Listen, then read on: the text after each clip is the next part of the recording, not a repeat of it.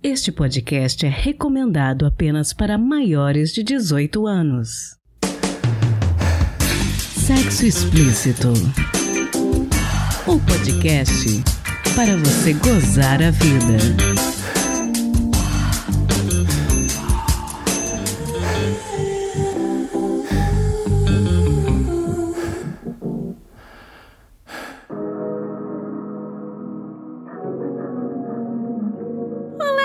Namoradinhas, tudo bem com vocês? Aqui quem fala é Priscila Armani e esse é o Sexo Explícito, podcast que acredita que uma sociedade mais igualitária e justa só é possível com a presença de mais mulheres na política. Eu estou gravando este episódio enquanto eu trato de uma entorse no tornozelo, então me perdoem se futuramente houver eventuais atrasos nos prazos de publicação dos episódios. Eu ainda estou sentindo um pouco de dor e quando este episódio for ao ar, eu provavelmente estarei fazendo fisioterapia. Então, torçam por mim, se possível, tirem um tempinho no dia de vocês para me mandar energias positivas. Eu agradeço muito. Beleza?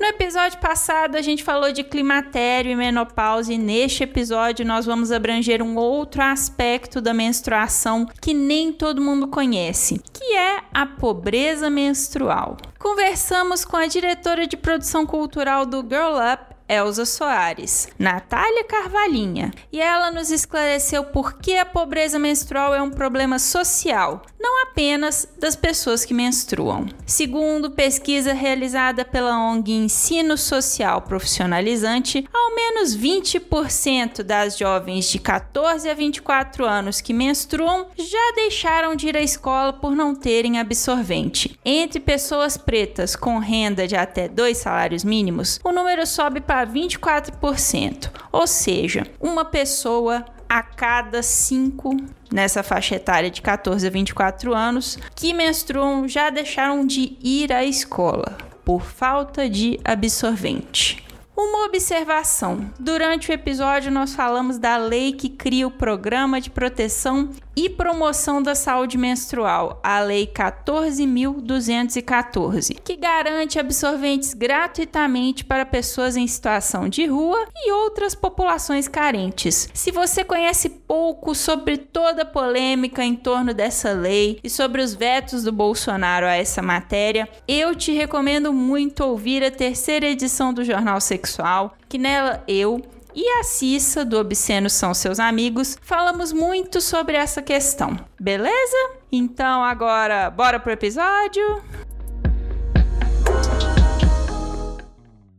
Natália, conta para mim, para os nossos ouvintes, quem é você, quais são os seus pronomes e o que é que você faz? Oi, meu nome é Natália, eu sou diretora de produção cultural do Girl Up Elza Soares. É, os meus pronomes são ela, dela. Explica pra gente, talvez os ouvintes não conheçam, o que que é o Girl Up Elza Soares e como que foi o surgimento dessa ONG.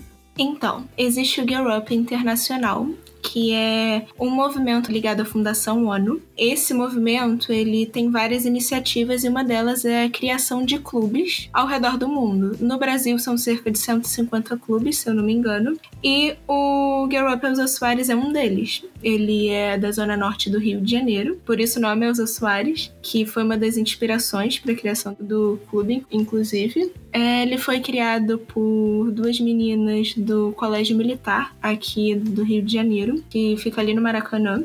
Vendo todo esse histórico de machismo dentro da instituição, elas resolveram criar esse clube como uma forma de refúgio e também de tentar é, reduzir o máximo possível todas essas opressões sofridas, principalmente dentro do colégio. E ao longo do, dos meses foram entrando pessoas de outros colégios e o clube foi crescendo. Inclusive, ao ponto da gente ter conseguido contato com alguns políticos, formulado projetos de lei, feito campanhas, é, principalmente na zona norte do Rio de Janeiro.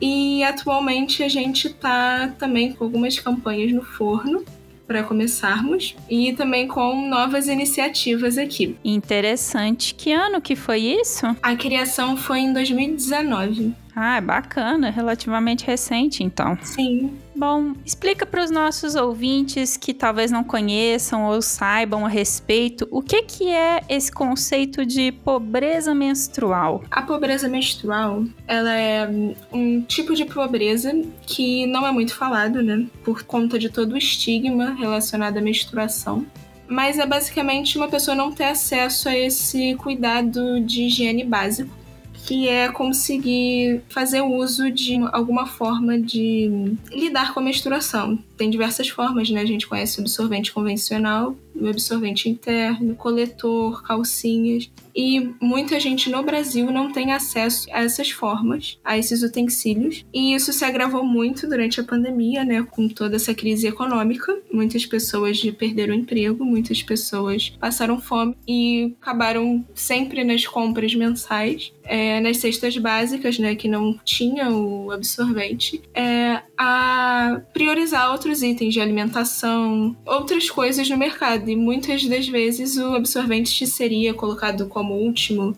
é, item da lista, o que acaba gerando diversas doenças e diversos problemas ginecológicos para essas pessoas que menstruam, né? Esse é um ponto que se levantou muito interessante, né? Porque a gente tem várias populações, por exemplo, a população carcerária, que é uma grande vítima da pobreza menstrual, porque normalmente os governantes não pensam nessa população carcerária feminina e não destinam verbas para compra de absorvente para essas pessoas. Mas eu acho que com a pandemia é, deixou de ser uma coisa de algumas populações específicas, talvez a gente possa dizer assim, para ser uma coisa muito generalizada, né? Porque hoje em dia a gente está com dificuldade de comprar itens básicos de mercado, né? Imagina o quão abaixo fica na lista um absorvente, né? Especialmente na sociedade patriarcal que a gente vive, né? Sim, com certeza. E também não só a questão do absorvente, mas toda a forma de higiene em geral. Tipo, porque, é, muitas pessoas no Brasil não têm acesso a um saneamento básico, a uma água tratada. Então, acaba por não ser só também o absorvente. A pobreza menstrual não se limita também só ao absorvente, mas sim todo a um problema que se estende à, infraestrutura das cidades, a, não só das cidades, mas também de, de regiões mais isoladas do país, que não tem acesso a esse saneamento, a essa água tratada, encanada, que a gente acaba tendo mais contato e acha que todo o Brasil tem água tratada, etc. Então a gente acaba achando que tá todo mundo na mesma, mas muita gente não tem acesso a saneamento, não tem. As escolas, por exemplo, um quarto das escolas no Brasil não tem acesso a abastecimento de água. Não tem acesso a sistema de esgoto nas escolas, muitas escolas passam por isso. Então, é um, uma questão que também se estende para além do absorvente. E que é uma coisa que a gente tem que pensar como população, né? Muito bem lembrado. E como que a Girl Up Elza Soares atua para acabar com a pobreza menstrual? Bom, quando esse tema foi levantado lá no início de 2020, né, com o início da pandemia pelo clube, a gente começou fazendo uma distribuição de absorvente e a gente fez uma arrecadação, comprou os absorventes, distribuiu os absorventes, só que, tipo, o dinheiro acabou, né? Não tinha mais como a gente manter uma arrecadação, que era um grupo jovens, né? A gente trabalha com 14 a 21 anos, muito jovens, pensando em escola, pensando em várias coisas. Não tinha como a gente ficar encarregada de fazer essa arrecadação de forma tão recorrente, seria muito inviável. A gente pensou, o que, que a gente pode fazer para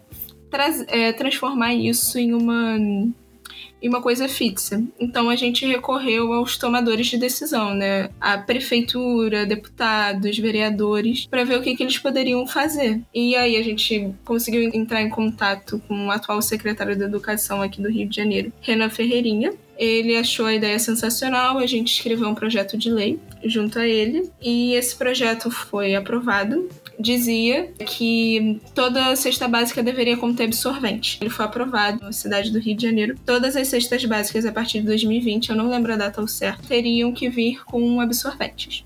E aí, posteriormente, a gente também trabalhou junto ao projeto de lei para hum, distribuição gratuita de absorvente em escolas, isso já a nível estadual, que também foi aprovado no estado do Rio de Janeiro. E hum, a gente também vem tratando essa temática junto à prefeitura, com alguns eventos, e também das comunidades, é, dando aulas de educação sexual menstrual no Rio de Janeiro. Nossa, sensacional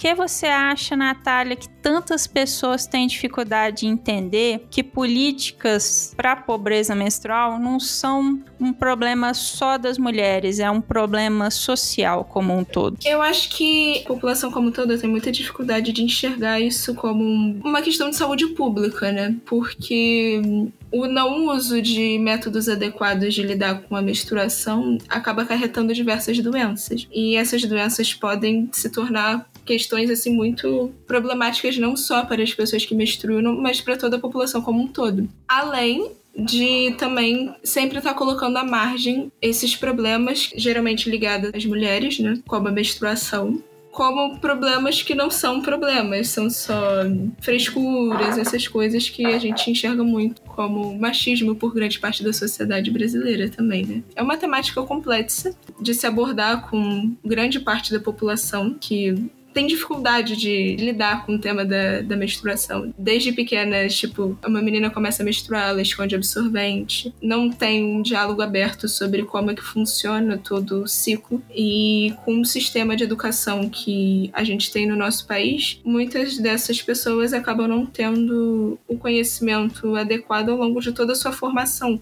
educacional. Fora as pessoas que nem o acesso ao estudo tiveram, né? Então, é uma questão tipo de educação em relação à educação menstrual, sexual e uma questão de saúde pública que a gente precisa tratar o mais rápido possível no Brasil, para que a gente realmente consiga ter avanços significativos de toda a população feminina como um todo, né? Eu digo isso porque a gente vê muito avanço em certas classes sociais da população feminina no Brasil, né? Que são as classes mais privilegiadas, com maior dinheiro, mas a gente tem que entender que para realmente ter um avanço dentro da pauta de igualdade de gênero, é necessário que as camadas mais baixas estejam bem amparadas, estejam tendo todo o acesso necessário para que a gente consiga se inserir na política, lutar por salários iguais como um todo, porque toda a construção de uma sociedade se, se une a igualdade social, igualdade de gênero e igualdade de oportunidades para todo mundo, seja mulher, LGBT, as diversas etnias que se encontram no Brasil. Então a gente precisa entender que é, lidar com todas as pautas, incluindo a menstrual, é essencial para que a gente tenha um avanço como um todo no Brasil e no mundo, obviamente, né? Nossa, eu concordo muito. Bom, é, o governo Bolsonaro tentou vetar o projeto de lei 4.968-19, que garantiria o acesso de quase 6 milhões de pessoas ao absorvente gratuito. É, esse veto, felizmente, foi derrubado né, pela Câmara dos Deputados, e eu queria saber de você, porque, na sua opinião, você acha que o presidente tentou impedir o acesso de tantas mulheres ao absorvente gratuito? Eu acho que isso também vai muito da questão da linha política, né? Eu acho que é um pouco inegável a gente não falar que a linha política está muito relacionada a essa escolha de não aprovar esse projeto de lei. Eu acredito que também recentemente, com esse decreto que ele assinou sobre proteção menstrual, isso também é uma tentativa muito clara de uma política voltada para a eleição, para atingir novas pessoas, né, nesse ano de eleição e tentar se promover de alguma forma, porque mesmo se ele aprovasse de primeira o projeto, a gente veria que mesmo com tudo isso ele assinou por alguma barganha, talvez, não sei. A gente pode dizer que o Bolsonaro, ao assinar um decreto, que inclusive é um decreto que traz menos benefícios do que o projeto de lei original, que é de autoria da Marília Reis, que é uma deputada do PT, que ele tá querendo se apropriar de uma pauta que não é dele, né? E de certa forma é, excluir algumas pessoas. As próprias deputadas, né, ao saber do decreto que estavam envolvidas nesse projeto, falaram sobre como que legalmente falando é frágil se apoiar num decreto para uma política de saúde, né? igual à proteção menstrual. Então, no fim das contas, o veto ter sido derrubado foi fundamental, né? Com certeza. E, inclusive, esse novo decreto de proteção menstrual incluía o quê? Moradoras de situação de rua de 12 a 21 anos, ou seja, a partir de 21 anos não existe mais menstruação para as mulheres. Então, é isto. E também para as estudantes das escolas que estejam integrados no, no programa de saúde na escola. Então, tipo, isso demonstra claramente, isso do meu ponto de vista, uma tentativa de realmente fazer uma política voltada para eleição e para se promover com parte da população que vê nesse programa uma real transformação de realidade no Brasil, né? Combina muito com as outras atitudes do Bolsonaro. No fim das contas, ele só age em interesse próprio, né? Nunca pensando na população brasileira ou no bem-estar das pessoas como um todo. Bom, Natália, pensando aqui um pouquinho né, nessa questão da pobreza menstrual, como você acha que os nossos ouvintes, que as pessoas que estão é, agora cientes dessa questão, podem atuar nas suas cidades, nas suas comunidades, para tentar acabar ou minimizar com esse problema nas suas comunidades? Bom, eu acho que existem duas formas principais que se complementam de uma forma. Primeiro, sempre estar atento ao que os tomadores de decisão, quando eu falo isso é a prefeitura, governo do estado, estão fazendo em relação a, a essa temática e a outras problemáticas que a gente enfrenta na nossa sociedade. Então, nesse caso, eu acho que é importante estar sempre atento e saber que a gente deve pressionar, que a gente deve hum, estar sempre exigindo os nossos direitos. Então, eu gosto muito de uma frase que é que político é igual panela de feijão que só funciona sob pressão. Então a gente tem que estar sempre atento ao que eles estão fazendo e pressionando para que as coisas ocorram da melhor forma possível. E eu acho que também o outro caminho seria realmente ou se voluntariar a fazer arrecadação de itens de higiene básica menstrual ou fazer doação para instituições e ONGs que trabalham com essa temática. Eu acho que esses são os principais caminhos para a gente conseguir ser mais ativo nessa luta na nossa cidade, no nosso bairro na nossa comunidade, né? Com certeza. Vocês, no momento, estão arrecadando absorventes? A gente faz arrecadações temporárias. Inclusive, a gente fez arrecadação de leite para orfanatos, então a gente trabalha com temáticas diferentes de arrecadação.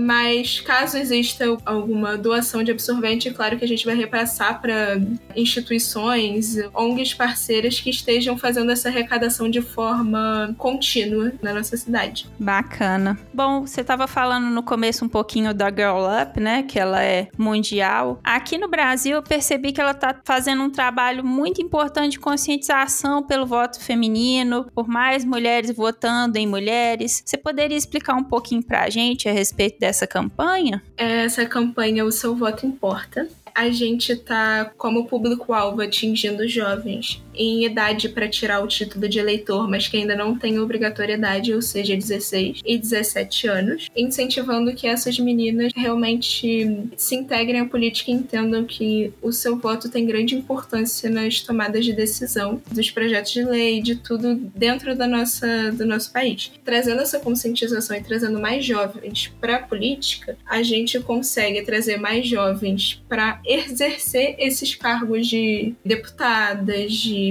presidentes, de prefeitas. Então, quanto mais cedo a gente consegue iniciar essa vida política, mais chances a gente tem de transformar elas no nosso futuro dentro da política. Então, esse é o nosso principal objetivo: aumentar o número de jovens nessa idade votando nesse ano de eleição presidencial, principalmente. Fantástico. Natália, deixa os contatos da Girl Up aos usuários para quem tiver interesse de continuar essa conversa. Deixa seus contatos também para os nossos ouvintes. Bom, temos o nosso Instagram, que é Girl Up aos usuários, arroba Girl Up aos usuários. Também temos o nosso site, que também é girlupaosusuários.com.org. Também temos o Twitter, que é arroba girlupelza. E os meus contatos são o Instagram, que é arroba natcarvalhinha, e o meu Twitter, que é eucarvalinha. E muito obrigada. Eu que agradeço. Muito obrigada por você ter conversado com a gente sobre um tema que é tão importante e, infelizmente, como a própria menstruação é um tabu, conversar sobre né, pobreza menstrual acaba também sendo um tabu, né? Então eu te agradeço muito por tirar um tempinho para vir aqui para esclarecer isso para os nossos ouvintes, porque essa questão tem relação com saúde e sem saúde não dá para viver uma sexualidade plena. Com certeza. Bom, é isso, Natália. Te agradeço muito. Muito obrigada. se toca.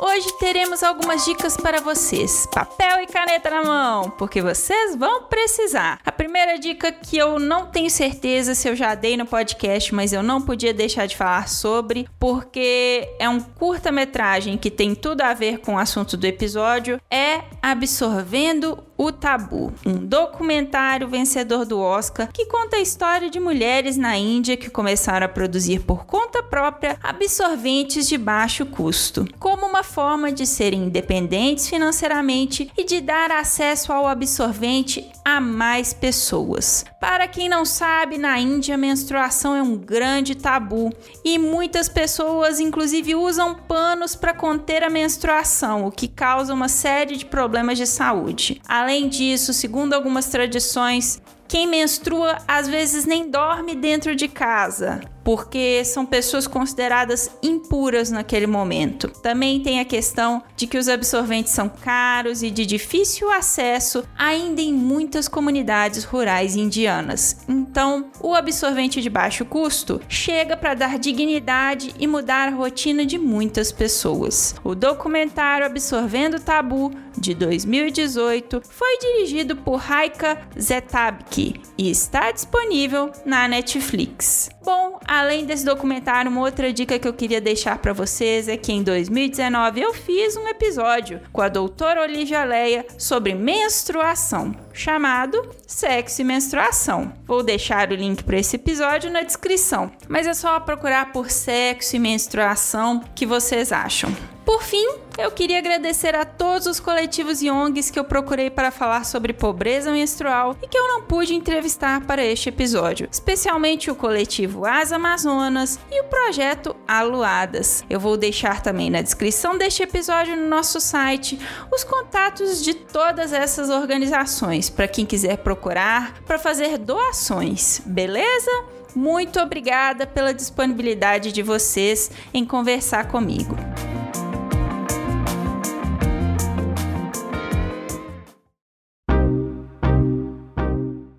Este foi mais um episódio do podcast Sexo Explícito. Foi bom para você? Lembrando que todas as informações sobre esse e os demais episódios estão em sexoexplicitopodcast.com.br. Nosso site é o melhor lugar para você ouvir o nosso podcast. Pedimos a você que, se possível, não ouça o sexo explícito pelo aplicativo Verdinho. Dê preferência por nos ouvir pela Orelo, que nos remunera por cada episódio. Este programa foi editado pela Voz Ativa Produções, produtora de audiovisual independente de protagonismo preto, feminino e LGBTQIA+. Conheça mais no Instagram, arroba VozAtivaProd. Quer ser meu contribuinte? Você tem duas opções. Pelo nosso Apoia-se em apoia.se barra sexo explícito podcast e pelo Pix do podcast, que é também o nosso e-mail de contato, sexoexplicitopodcast.gmail.com. Este episódio não seria possível sem os meus contribuintes do mês de março. Beatriz Fuji, Cleidson Diniz Teixeira, Dri Cabanelas, Edgar Egawa, Leonardo Barbosa, Magno Leno e Rogério Oliveira. Obrigada demais por apoiarem Mulheres Podcasters. Estamos no Instagram, arroba Sexo Explícito Podcast. E além da Aurelo, você também pode me ouvir em qualquer agregador de podcast de sua preferência, além de Deezer, iTunes, Google Podcast e também no YouTube. E aí, o que você está esperando? Bora gozar a vida? Beijo!